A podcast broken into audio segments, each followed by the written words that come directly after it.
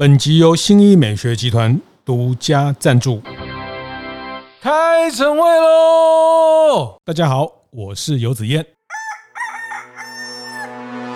呃，我我比较大的学习还是在拉高、拉远的视角来看到自己的呃产业所处的的历史机会，或是它的产业的演化的方向哦。今天在台湾生活、享受医疗的大家，真的知道嗯什么是医疗吗？嗯，你如果没有办法那么样的落地去理解历史、去理解地理，你如何能够知道人类下一步走向哪里？观念对了，店就赚了。欢迎收听大店长晨会。早上八点，透过 Podcast 跟大家分享服务业的经营和洞察。那在大电脑的晨会，我们会在跨足不同的服务业的品类哈。那其中，呃，其实，在台湾有一个非常非常呃厉害的服务业，其实也是台湾面向亚洲或面向世界的一个很重要的呃资产哈。其实，呃，这个是大家很熟知，而且大家很广泛应用跟利用的这个医疗资源哈。那医疗服务业，大家知道，台湾最聪明的人，呃，在某一个时代哈。或者是到包括到现在，呃，很多医学是一个很多聪明人也好，或是一个考试很很会考试的人会投入的产业，以至于台湾在整个世界的医疗产业有一个非常独特的定位哈。那在这一集，我们跟新医美学合作一个系列，来探讨医疗的这些数位眼镜跟数位应用，包括到生技产业的部分。那为什么会谈这个问题？我后面。再来解释，然后再来分享。呃，来跟我们谈这四集的是大队长。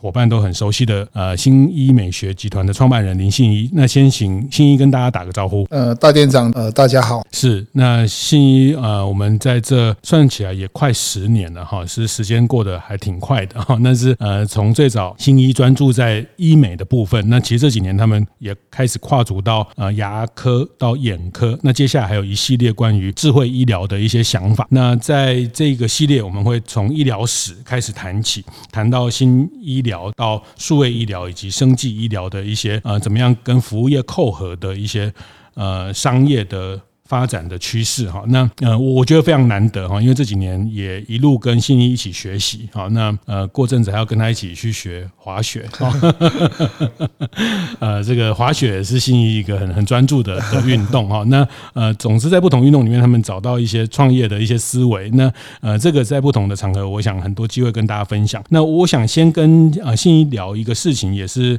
也恭喜信一在十二月呃会出任 AIF 人工智慧科技基金会的。的董事。那担任呃这个数位生意的委员会的一个召集人的角色哈，那能不能先谈谈呃为为什么你会呃 join 到 AIF 的这个这个董事的团队？这个董事啊是一个也是子燕哥的缘分啦，就是感谢大店长这边哈也给我们引荐了这个好的资源，就是认识的温依林执行长是人工智慧，我一直觉得是相当重要，也是我们公司非常重要的核心价值跟技术。我从一七年从大陆。工作回来，我们就一直致力于发展这件事。当然，在一两年前，通过大电厂这个平台认识的基金会这边，嗯，那也看看到基金会有很多年轻人，也有很多很重要的资源，其实需要大家来能够熟知并利用。那我觉得医疗服务业，嗯，除了我们医疗服务业有很棒的这些医生，刚刚子燕讲哈，这个很聪明的医生。哦，最优秀的人才，这就是脑力。但是这个脑力呢，我想非常有必要通过人工智慧去能够 scale up，能够有规模化的去给医疗产业带来更革新或者更好的效率运用。嗯，所以我们这一两年就比较专注的跟基金会合作，是那个基金会合作取得了相当好的科研啊、科技研究或者一些我们自己在技术上的突破。所以这次刚好有改选的机会，我就毛遂自荐了一下，希望可以把基金会。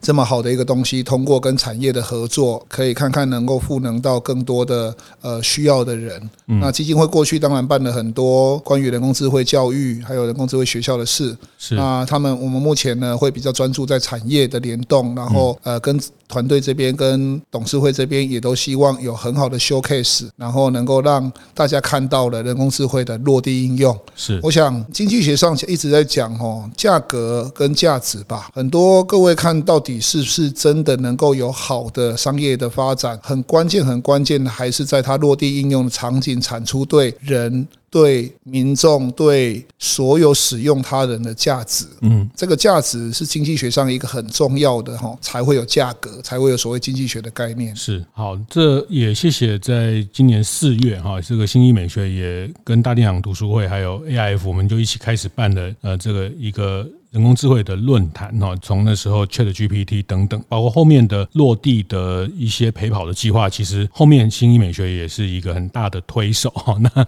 我觉得我们就互互相帮推了哈。我觉得这件事情呃，也是希望整个服务业可以开始往这个应用的路上去去练习啊。那我我觉得在这四集哈，待会要接下来谈的这系列，我觉得大家可以用一个一个思考的角度来来听听这个信一作为一个这个要讲跨界打劫嘛，啊不是 就是说跨界。创造价值的人哈，大家知道，如果熟悉他，他念的是法律的本科，然后呃一开始在房仲的业务里面带团队，那在二零零八的前后，开启了新和医美到新医美学的整个集团哈，所以呃他怎么用一个跨界的思维在看一个商业的的模模组商业的原型，我想大家接下来可以用这个思思考的角度来来听听我们接下来的。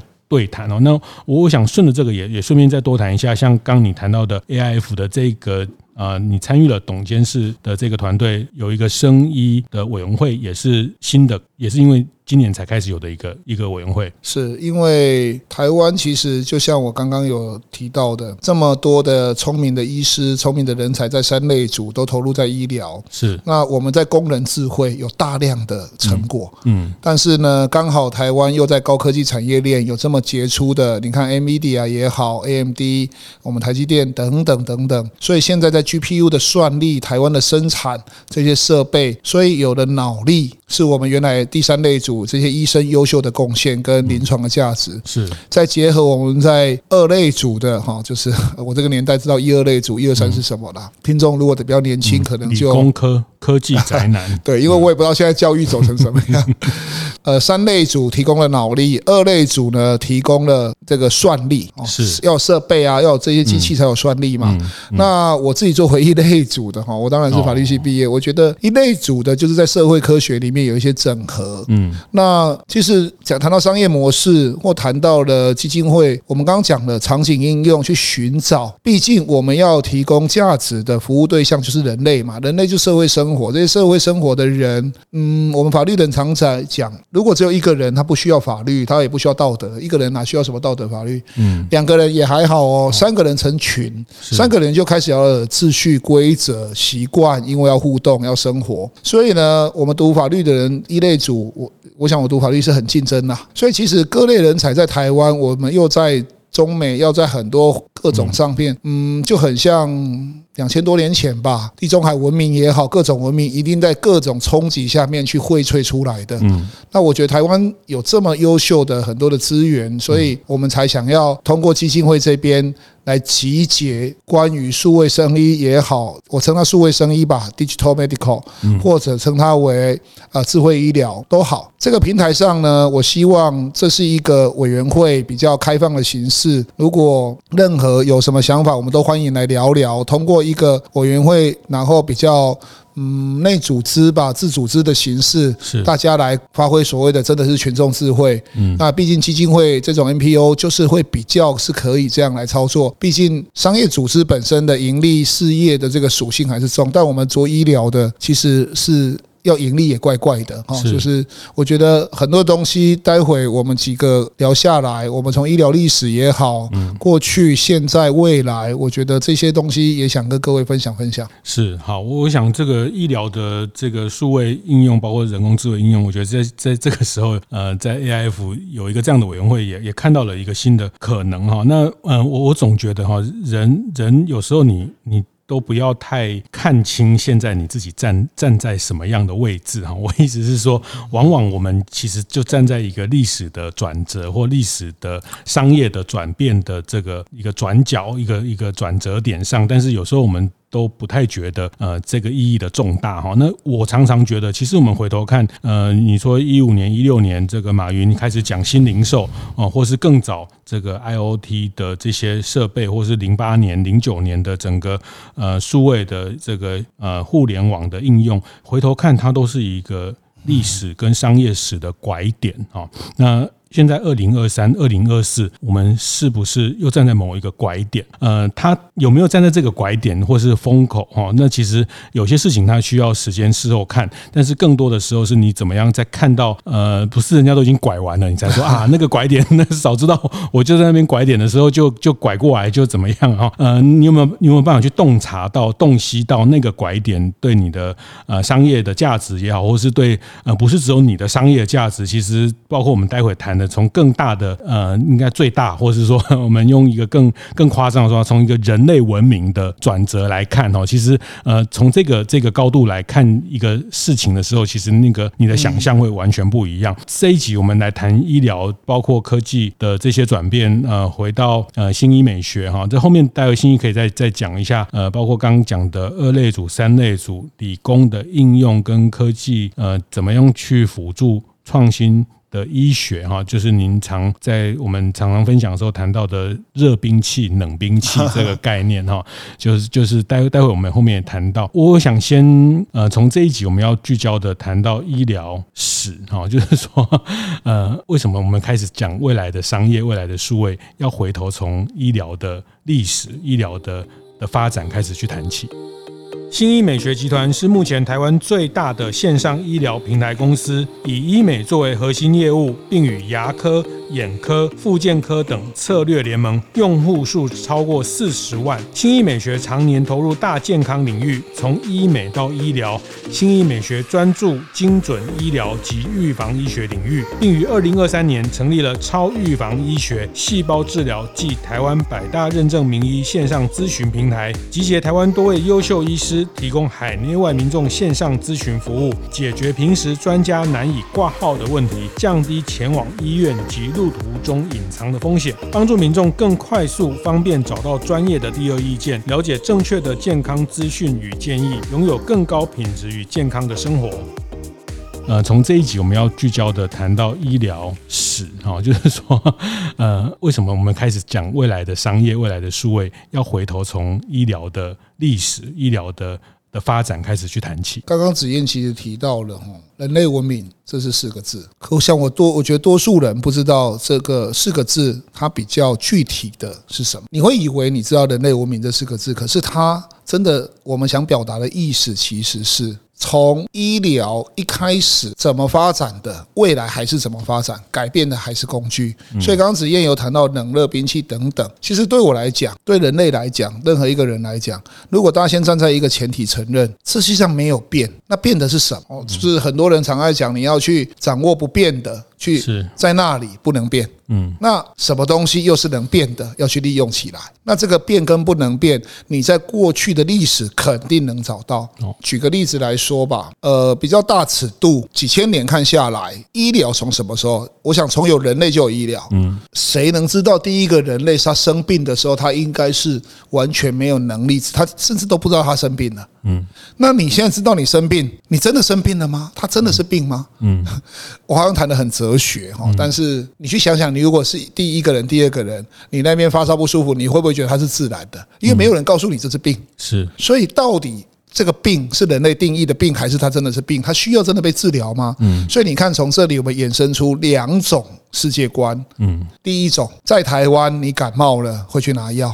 嗯，你去了西方国家，对，你会去拿药吗？不会，不会，他会崇尚自然痊愈吗？我在聊这件事情的时候，在 COVID-19 的时候，你特别清楚；COVID-19 以前，你也不清楚。是，所以到底人类的，我们法律人才常讲哈，我自己作为一个法律人，一直也比较记得老师教过哈，人类总是迷失在主观与客观之间。嗯。我们是被教育的某些东西，以为的真实世界，还是这真的是真实的？是。那从医疗史开始，我有一个小小的心得想分享给听众们吧。有很有名的一个书，从以色列的一个哲学家吧，好像是《人类简史》或《人类未来》哈，有这样一个书。他有一次有一个演讲，他说到了一个概念。你们知道什么是全世界最大的谎言吗？嗯，就是 money。是。如果我今天把一千块，我把一万块丢在路上，一只狗、一只猫走过去，它绝对不会去拿。嗯，这是人类建构的主观真实。嗯，从金钱、货币。到宗教到各种人类以为的故事带来的追求。那你要去判断什么是客观，什么是主观。动物会理的是客观，真实；动物不理的就是主观，就是人类才会要的。嗯，所以人类因此而觉得自己有灵魂，自己有追求，对，包含爱情，包含各种东西。这想一想，有时候也觉得蛮可爱的啦。信仰啊，信仰、价值观啊。但我觉得这些东西对人类的。美好生活是有帮助的，哦，所以我也没有我没有任何意思啦，我只是觉得可能你觉得那是兽类，可是你们我们也很爱看一些什么国家地理频道一些动物的基本生活嘛，也会跑去看动物园的，对，你会看到我们作为动物的本能，嗯，有一些那是客观真实，因为肚子饿了要吃东西，怎么样怎么样，那一种本能通过所谓灵魂还有主观真实，它是被改变的。那为什么要改变？因为人类逐渐统治这个地球，逐渐有了资源排挤，逐渐有了各种问题。嗯，在地广人稀的西方没有这个问题，在地窄人稠的东方有很严重的问题。嗯，所以其实衍生出来，两千多年前有曾经有个哲学家说，中中国大陆亚洲最后一个哲学家是老子。嗯，但是西方因为地广人稀，他用很多哲学带动科学。我想这些哲学科学的争辩，宗教观不在我们今天讨论。我们比较在线说下来，我们在医疗史来看吧。其实我觉得在工业革命之前，几乎中西医是不分的。我们刚刚谈到东西方文明，东西方文明因为地理环境、气候演变，从东非猿人到高加索人到蒙古利亚人，三大人群分类，在地理环境变动、物竞天择理论里面，各位去看科学，目前基本上承认这件事情。嗯在走走到量子理论之前，你再去看看之前的理论，会很有助于思考人类在此时此刻。刚子燕讲的应用的需求是什么？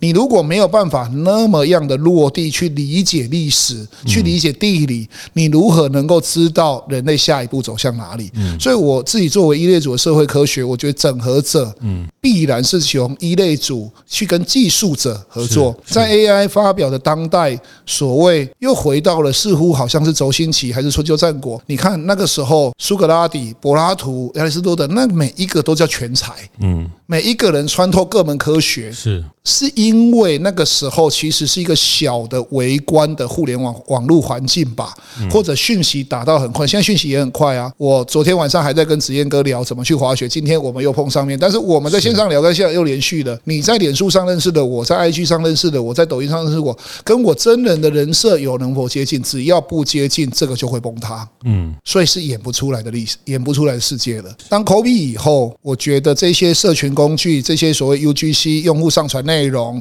互相穿透的，你要活得很真，也活得很假。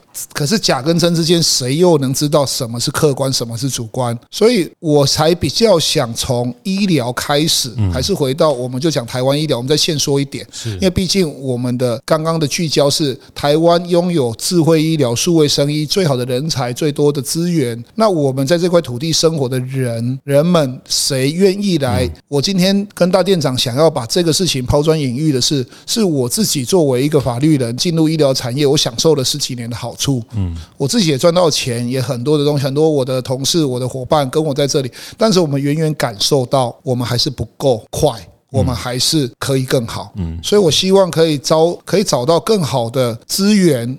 人才也好，钱财也好，怎么支持台湾的智慧医疗？台湾的这些好的医疗走向国际，把台湾医疗去这么好的发现，不管细胞治疗等等，我们最后会谈到。可是眼前要看的是，今天在台湾生活、享受医疗的大家，真的知道嗯什么是医疗吗？嗯。医疗又应该是怎么样的？也是我今天这接下来几次想跟各位分享的。好，很棒哈！这刚刚这观点很很独特，也很呃一刀这个见血哈，这个 没有见血，这个见血哈，这个一一刀穿刺了这个议题。他讲疾病建构在人类的主观的这个真实之上哈。那呃回头看，我们经历了工业革命，经历了资讯革命，经历了这个接下来的 AI 的革命哈。那为什么说？AI 的这个革命又仿佛回到呃这个最早的这个启蒙的时代，因为人似乎。人可能人呃即将被被解放出来哈，就是这些从工业时代呃的这些定义的这些重复的工作呃，这个接下来 AI 取代取代之后呃不叫取代，就是 AI 会做完这些事情，那人就会被解放出来，回到了某一种心灵的。应该我们具体举例好了，我我永远记得我上过一个商学的课哈，一个农夫扛着锄头看到一个火车经过，对，我想这一幅图很多人可能看过，是。那个时候的世界的氛围就是很多耕田的做农作的人很怕失业，就是工业革命到来的前一刻。嗯。一九九九年十二月三十一号，也很怕互网络第一次泡沫嘛。对。可是有泡沫吗？没有。人类生活又重新被安排了，该赚钱的赚钱，是。该干嘛干嘛。现在又一堆，就像很多人很怕 AI 取代工作，可是 AI。绝对只是带来效率。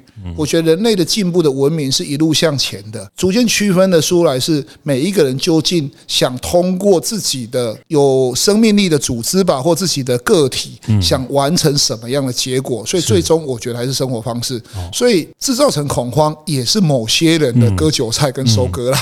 我觉得某个部分性质是这样。是。所以如果你是那时候农夫，就请你也别恐慌。我是现在可能会被取代的律师。还是我很多同学是律师，是优秀的。为什么不是他把他从律师的能力变成一个可 scale up 的一个 AI 呢？我觉得角度一转过来以后，反而是可以赋能的。是，所以呃，基金会这边我们常在探讨的一个最重要的观点是，不是谁取代谁问题。而是谁可以帮助更多的新的创新创造，通过了效率跟工具的改善问题。是，所以我觉得现在反正工人或者现在大家以为传统产业的工人。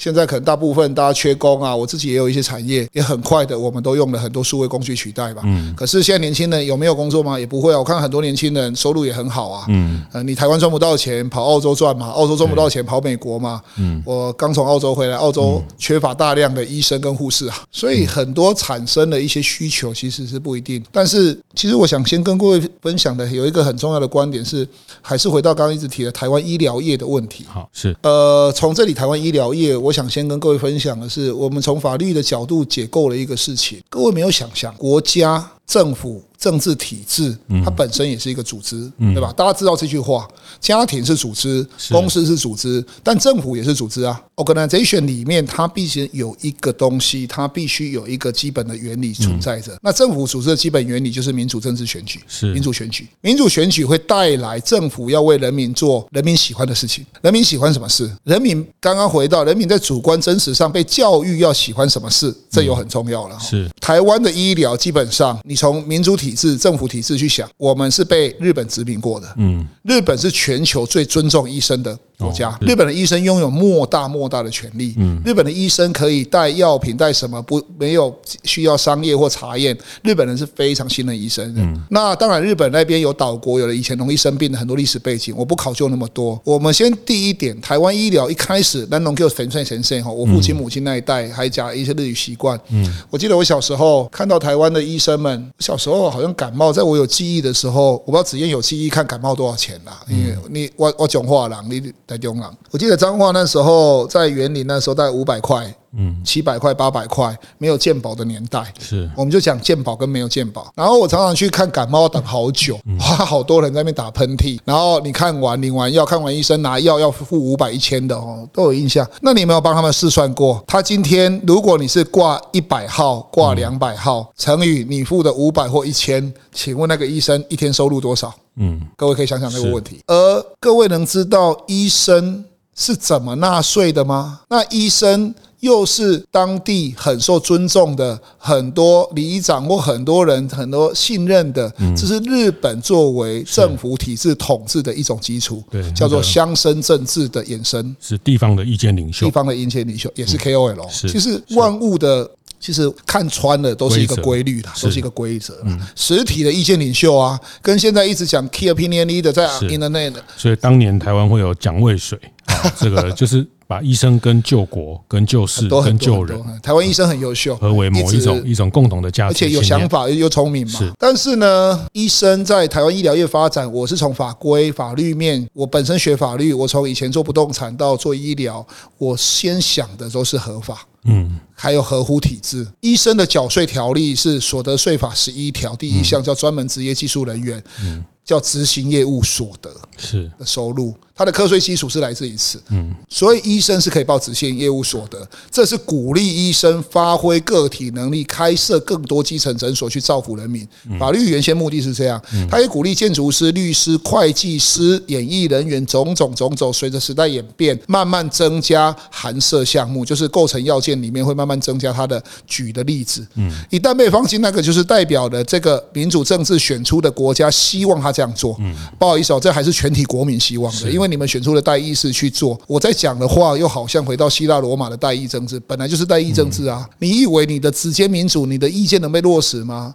不一定。你的意见是真的是对的吗？也不一定。起码多数决，人类起码有多数决是一个伟大的发明，就是没办法，就是要数人头。嗯，可是你不能骂这件事情，你不能因为你未得利益就骂少数尊重多数多数。我其实常常觉得大家都自以为是的混乱了。嗯，好，那我们就收敛回到医疗行业。所以医疗行业在没有健保前，我只能告诉你。你我碰到的很多在没有健保前面的医生，那些医师家族，医师是一个很大的家族。是这些医师家族在健保制度实施前，都是台湾非常多产业的投资人跟建设公司的老板。嗯，他们行医赚到钱以后，一定会给下一代嘛，这是人性嘛，买土地啊，做很多技术，所以台湾不拖医生领导，还有医生哈，我们下一任可能。会有很多的医生出来嘛，科科医师或者赖医师。都是医师嘛，嗯，所以当然总统候选人里面三个有两个，我四个啦，好，不要说三个，我没有立场哦，四个有两个是医师啦。但是台湾人，全球的人天然信任医生，欧美人虽然不拿药不看病，他也信任医生，是，不然美国的自费医疗不会那么贵。嗯，好，我在这里先跳开讲，台湾最终会走向美国，因为我们刚刚讲的是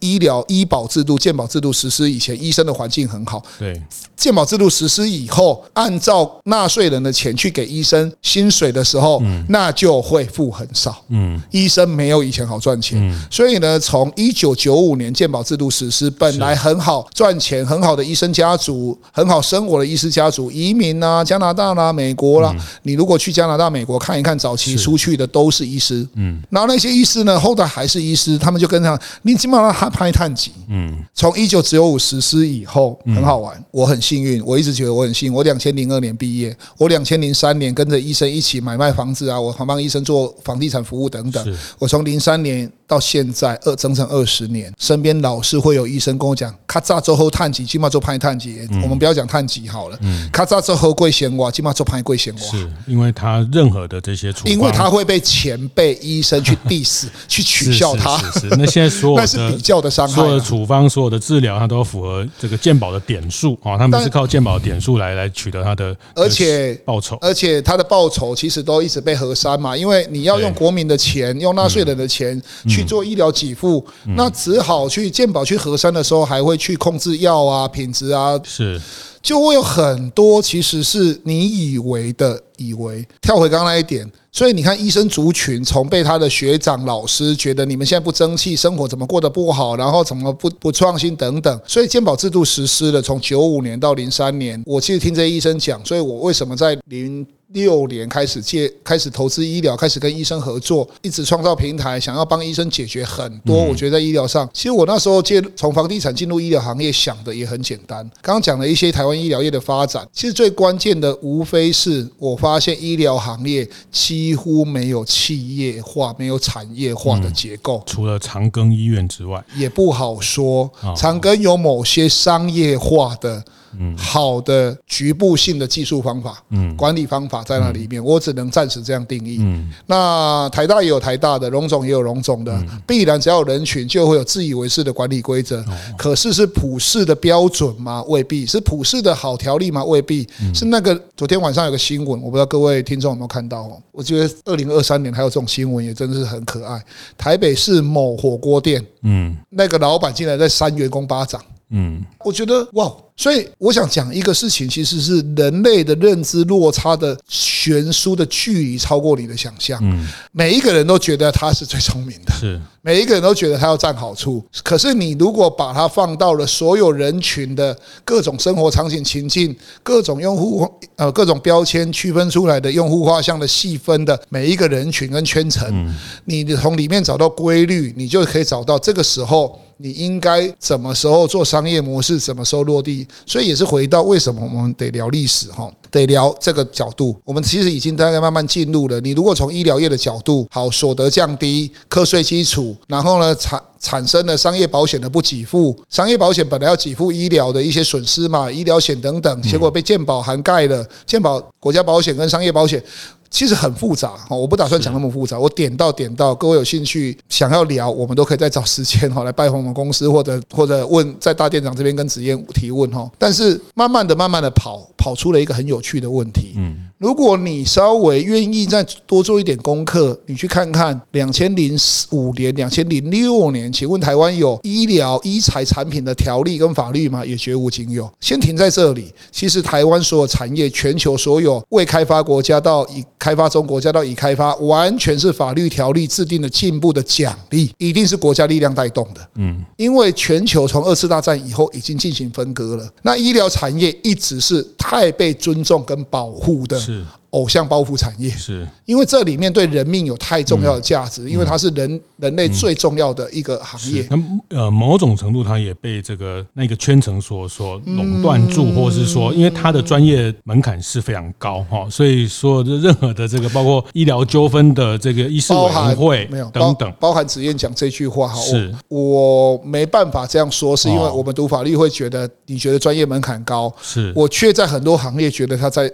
没有一个行业专业门槛不高的，我物理这样讲。嗯，但是呢，我只能承认，从法律上结构看，医疗行业主观设定的一个专业门槛是。我们宪法里面有一个理论说，特别权利关系。是，就像军人、警察、教育、医疗，嗯，都属于一个不对等的权利义务关系。是，因为你会在你生命或者健康即将损失的时候去，嗯，请神社帮忙。是，所以你在受教的时候，你也是第一位权利。嗯，所以。会分你的 power 是高与低，你寿命的阶层是高与低，而区分。消防员不能组工会之类的、之类的、之类的，警察、军人、是。老师都有他的人类在各个国家设定政府组织里面去做出来的例外。是。您讲的原则并没有错，只是大部分人生活在原则，针对例外里面产生的商业或者非商业发展或者组织性发展，我们觉得不大一样。嗯，所以，我我一个法律人脑袋似乎。可可是很多法律人其实是这样想事情，可是法律人跟一般人聊天，律师提供服务的时候，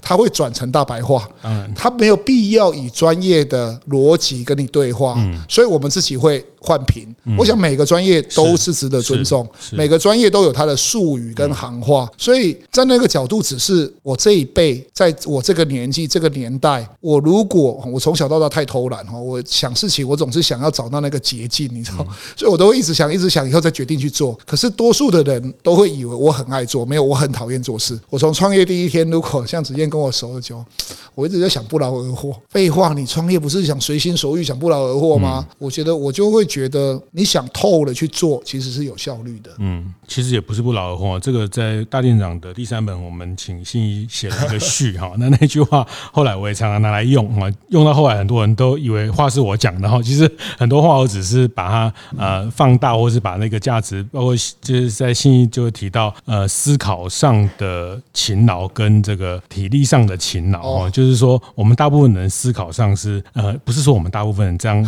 不太对哈，就是说。没有，我我们容易在在我帮你转述那句话，在亚洲的社会里面。嗯，那句话不是我讲的，而只是大陆某个创业的很很大的公司的老板创创办人，哎，也可能不是他讲的，但是是我们在大陆做互联网络工作的时候很常听的。他说：“千万不要以战术上的勤劳掩盖战略上的懒惰。”是，然后所有人都会为了逃避真正的思考而去做任何的事情。嗯嗯，那可是这世界上的真理是是被真正思考的人控制的。是，譬如说巴菲特。是，人家一个投资公司可以人家大量的思考跟研究。所以我今天为什么想从历史我们归纳归纳聊聊聊聊聊聊。以前呢，嗯，我很喜欢台湾有一个历史系的教授叫吕世浩老师，双口吕，世界的世，然后浩瀚的浩。你们上 YouTube 去查吕世浩老师，他有一个 YouTube 的课叫《历史的大用》，他也讲得很清楚啊。古代啊，学历史是。皇帝的小孩才能学历史，这是帝王之学。因为一般人学历史是有害的。是。皇帝的小孩要学历史，他才知道怎么样去治理。所以呢，现在我们过去填鸭学的历史并不有趣。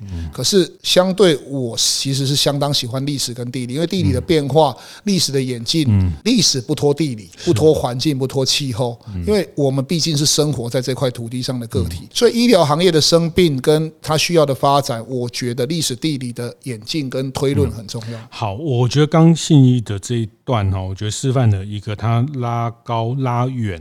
来看它这个产业的一个视角啊，看医疗它所处的产业的这个视角。那我想任何人都一样，你今天做餐饮、做零售，呃，做做做任何产业，你都有必要回到你这个行业的历史、行业的呃法规面、这个制度面啊，那环境面去看到这件拉高拉远来看，你才知道说你现在做的这件事情，或是说你出发的这个价值能怎么样在里面去找到一个独特的。位置哈，那当然，因为医疗确实在一九九五年的这个健保之后，它整个改变了台湾的医疗的生态，包括药厂的这个用药啦等等，环环面面哈，每一个环节，包括人们的呃这个对疾病的认知跟使用医疗的行为，这个都都在这二十年其实都非常巨大的变化。那信义从它的。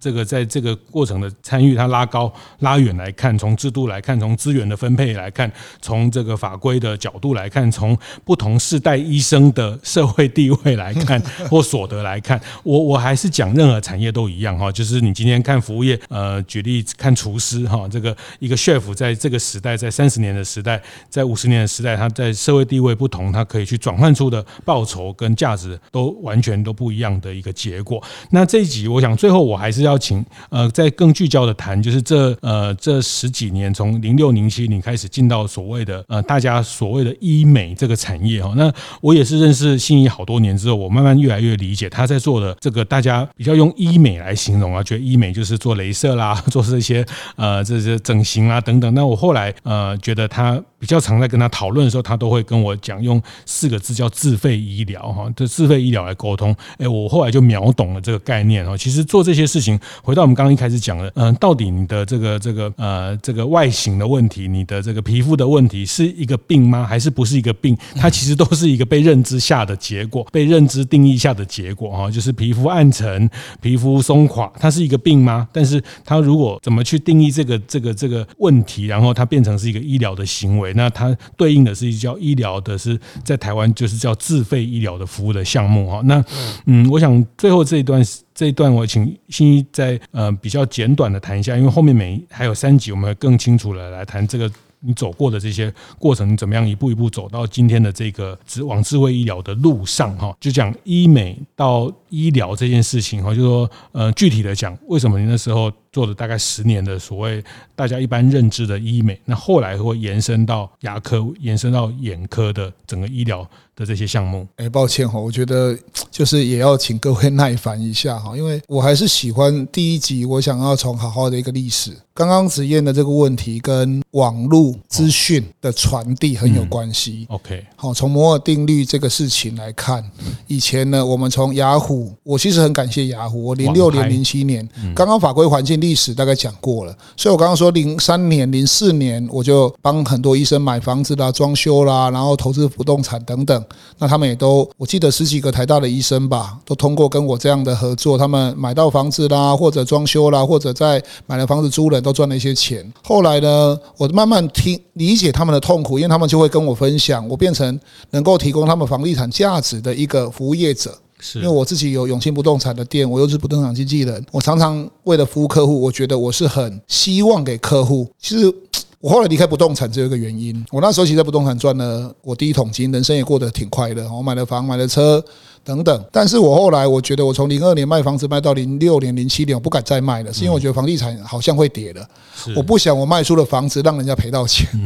就是我觉得只要让人家赔到钱，我好像会不大快乐。所以呢，我后来当然也阴错阳差的进入了医疗行业。那进入医疗行业的时候，刚刚好这些医生想要开医美诊所，我才慢慢的理解他们的痛苦。医生在从毕业到实习到选科到医院训练，我陪了几个医生的从头到尾的过程，我才知道他们真的很辛苦，很辛苦。然后不小心，我记得有一个医生呢，当时在西门町一个很有名的一个医美机构吧，手整形外科，他就半夜猝死。他所有的精华跟他累积出来的东西，一瞬间就不见了。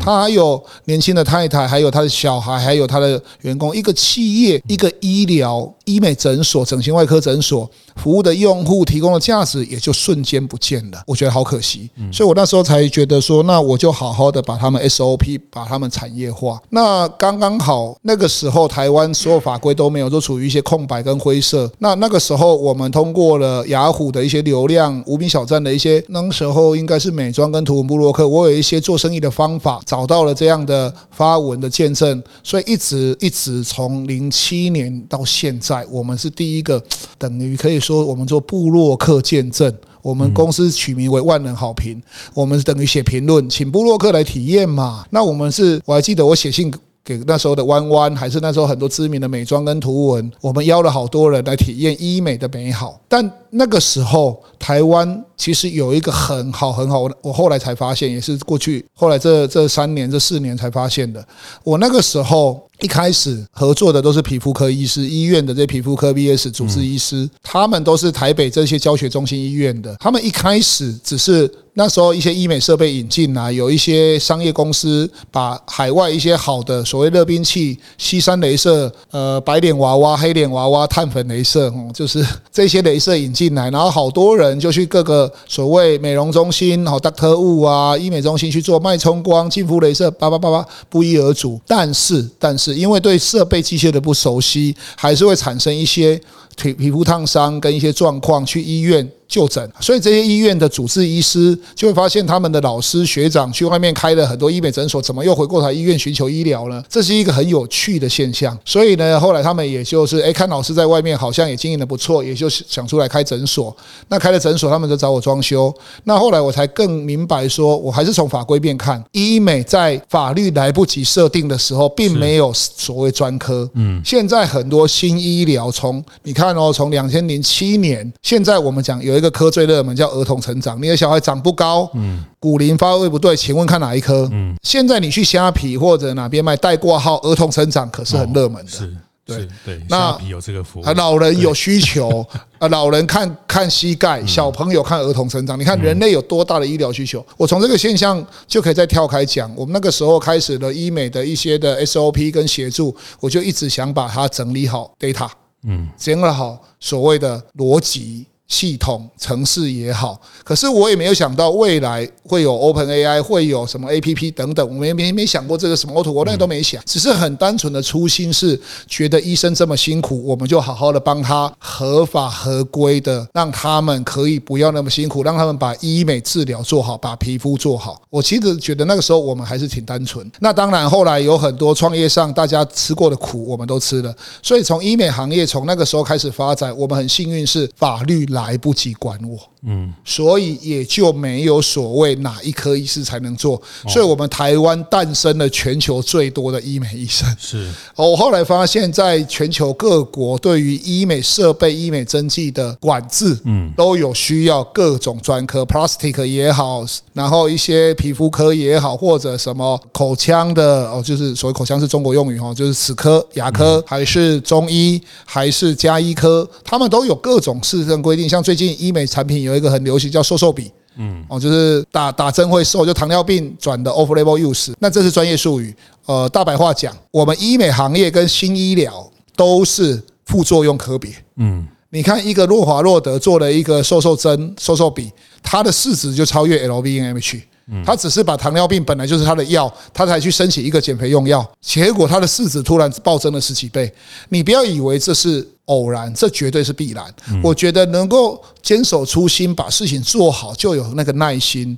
所以其实我到这这几年，我们越做越快速的生意，越去想想我们那个初衷跟初心，我们守在哪一个赛道。所以我一直说我很幸运，刚好做医疗，也刚好看。那个时候愿意比较多的思考。曾经在五六年前有一个房地产的首富哈，我记得在深圳，黄先生他就问我，林总，你放。有没有很后悔离开房地产赛道？我说按你这个，他说按你这个能力，如果还在做房地产，估计我们现在就是常常碰面。我那时候觉得我做医疗也没什么不好啊，我活得挺快乐啊。我孩子怎么了？我家人怎么了？好多医生愿意帮我啊。我一个怎么样不舒服？我就算人远在美国，远在欧洲，我只要是用手机拍给他，然后打个电话告诉他，他就告诉我去那边药房拿药。所以时至今日来讲，我觉得我们用网络系统提供很多可以穿透的。快速的东西很棒啊，可是呢，因为人类历史的发展、主观真实，刚刚讲的一些东西产生了限制，你得尊重啊。嗯因为你如果以为是的去突破那些东西，还是会有。我觉得凡事就是一体两面，没有决然的好或坏，只是你有没有思考在能够尽量。趋吉避凶，所以我觉得还是要想清楚而选择在那个最适合的角度。我们谈了很多尺度的问题，我觉得选择角度的就选择一个商业里面最后的结论是对所有人都好。但是这是不可能的，是对谁不好？不愿意改变的人不好。所谓创新的科技或者新形态的新产业的公司，我们觉得创新产业的，你设想出一个商业模式，就会有旧经济的人受伤。是物质不灭定律。是，所以我们觉得事情，我们宁愿好好的思考，嗯，然后再来做。然后这里面我也举一个例子吧，我觉得谈理论啊，谈故事，谈完总是有一个很能够让我那时候我会愿意相信这件事情，而且我才愿意去做。嗯，我去大陆工作的那几年，看到比较夸张的状况，就是我很多所谓做互联网 APP 创业的朋友，因为我是一一二年去中国投资，然后大量的在观察他们，他们在提一个创业项目的时候，蛮多都是给自己定下一个 flag，他大陆很很爱讲 flag，就是定一个旗子。嗯。我这两年呢，要去找一千个人，嗯，请他投资我，嗯，但是绝对不开始做，嗯，所以大陆人真的很会说。他说要做医美创业，他去谈了两年，见过一千个投资人，他绝对是专家。这是一个练习跟修道。我其实挺佩服这样的思想上的碰撞，嗯，跟。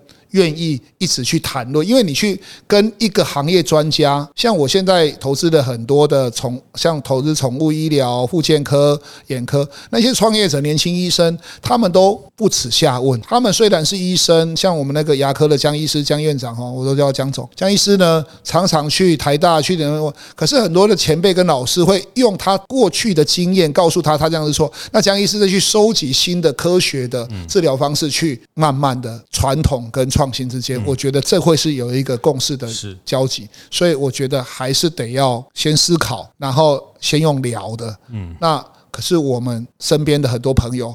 很鼓励，先做再说。是，但是我觉得做了就是还蛮容易卡住，因为做的结果很容易你就赚到一点好处。嗯，哦，好处很多。卖鸡排的可能自己吃饭就不用。嗯，那很很多我身边的创业朋友，我觉得常常问我说：“啊，你喜不是贪玩这？”我到现在都常常回答他们说：“真的不是赚多少问题，是我现在有一些人的承诺，我的我对于我伙伴、我同事的承诺，我对于一些医生的承诺，我对于我投资人承诺。”我似乎得要有一个。交代到现在是交代了，哦因为你曾经承诺过你要把事情做到一个什么结果，所以我觉得人越老好像越就越不想承诺了。嗯嗯，就只好是这样。小心发愿哦，这个这个 呃，这个向宇宙下订单的这个力量。但我觉得听下来还是刚讲那句话，就是在战略上，您可在战略上多去多去碰撞，多多努力哈。那当然战术上你也还是很快有不难呐。我觉得这是有愿意去做，还是很容易不难有 quick win 呐哈。但只是说战略上的这个这个长期的的思考，那我这是我听下来的的心得哦。那我想这一集，我想呃，我我比较大的学习还是在拉高拉远的视角来看到自己的呃产业所处的的历史机会，或是它的产业的演化的方向哦。那你能看到多少角度，那就是你的本事哈。那你有没有办法从从呃人类的文文明的进化面，从法规面，从呃所得分配面，从这个这个东西方文化差异，那个是你的本事，你。怎么样战略上有这个本事？那我想。刚信一一直很谦虚的讲幸运哈，幸运。那呃，我常这样觉得啦，我觉得幸运是努力来的的运气啦哈。那这个幸运它背后的意味是说，他他呃实实践了他某一种假设的的过程里面，那那我我想说，有成功的成就的人，他跟你讲的幸运哦，你也不要觉得他真的刚好他站在那里，风就吹过来哈。呃，我们这这这这几年这样一路走下来，我非常清楚，呃，信一在那个幸运后面的的努力哈，包括我们也呃做了很大量的学习，跟很大量的这些一起的去去思辨的东西，那个都是在幸运后面呃大家去看待一个事情的部分。那这集我想从比较呃产业面的角度，从医疗史来谈到它怎么进到了。医美这个行业，那下一集我呃会想跟信一再请教。其实这个主题刚刚也谈到了，这十年它踩在整个互联网的经济上，互联网的数位的这个发展里面，怎么样去展出新的医疗的面貌？那它那个不是只有什么上网挂号这个东西而已哈，其实它它甚至本质的改变医疗的行为，或是人们对医疗的的认知跟期待哈。那这个是呃下一集我们来谈新医疗的主题。谢谢谢谢信一这集的分享，谢谢。谢谢志嫣，会后记得在 Apple Podcast 订阅、评分、留言。有任何想在晨会上讨论的议题，也欢迎提出。大店长晨会，下次见，拜拜。